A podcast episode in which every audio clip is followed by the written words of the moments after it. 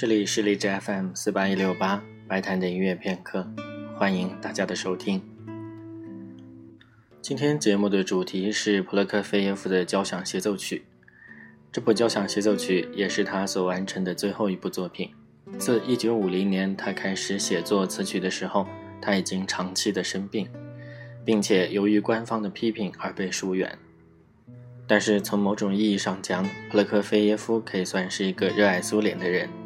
十月革命之后，很多人逃离苏联，他则是从法国回来的。在音乐史里比较有名的交响协奏曲是莫扎特所写的小提琴和中提琴的交响协奏曲，而普洛克菲耶夫所写的这部交响协奏曲则是为大提琴和管弦乐队而写的。这也是我所听的第二章普洛克菲耶夫的作品。第一章听的是他所写的清唱剧《亚历山大涅夫斯基》。那张让我非常喜欢，所以觉得这个作品接受起来也没有问题。结果就反复的听了很多遍，才能慢慢的有一点感觉。交响协奏曲无疑是普洛克菲耶夫的晚期作品，在他的所有的音乐当中，也可以算是技巧特别复杂，而且从音乐结构上也是非常复杂的作品。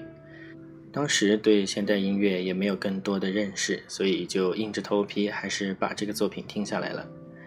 虽然这一首交响协奏曲可能听起来不是那么的容易让人觉得悦耳，但是我还是想把它介绍给更多的人，让更多的人可以有机会听到不一样的声音，也许也会有人一听就喜欢上吧。下面就请大家先来听普洛克菲耶夫的交响协奏曲的第一、二两个乐章。